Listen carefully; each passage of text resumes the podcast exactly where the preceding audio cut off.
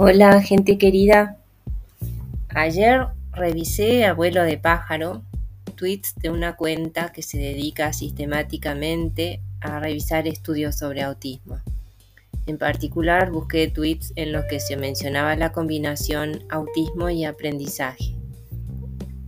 El, el reflejo que encontré ahí mostró en los estudios un poco de todo y en los resultados también, hasta cierto punto.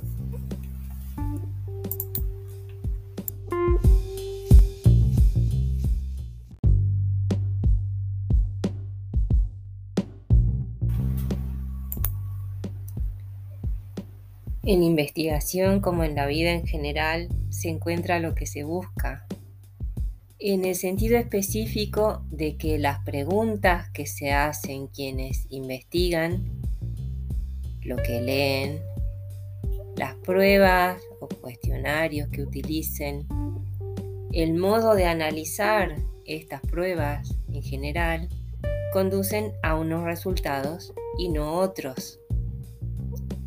Si buscas aquí, no vas a encontrar lo que está allá. En todo caso, encontrarás lo que hay aquí. Hay un chiste conocido sobre eso. Alguien que busca las llaves de su casa bajo un farol, porque ahí está iluminado y se puede ver, aunque en realidad perdió las llaves en otra parte.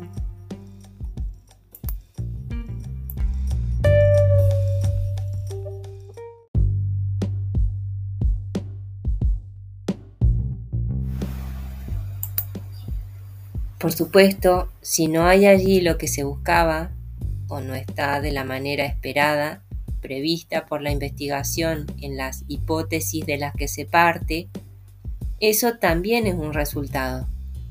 Conocer esto también es valioso, por supuesto, y muy valioso.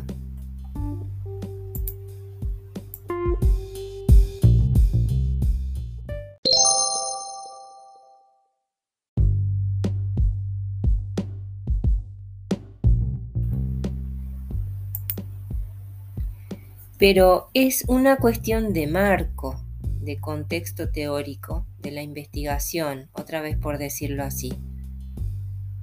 La investigación se hace sobre lo que tiene sentido para la gente que investiga. Volviendo a lo que te contaba, esta cuestión de la relación entre aprendizaje y autismo. Llama la atención cierta diversidad de temáticas, enfoques y resultados en la investigación en relación precisamente con esta cuestión de marco. Una clave para repreguntarnos por esto podría ser, ¿es que se considera que el autismo es un trastorno de aprendizaje o que de por sí implica dificultades en el aprendizaje? Llego hasta aquí. Chao.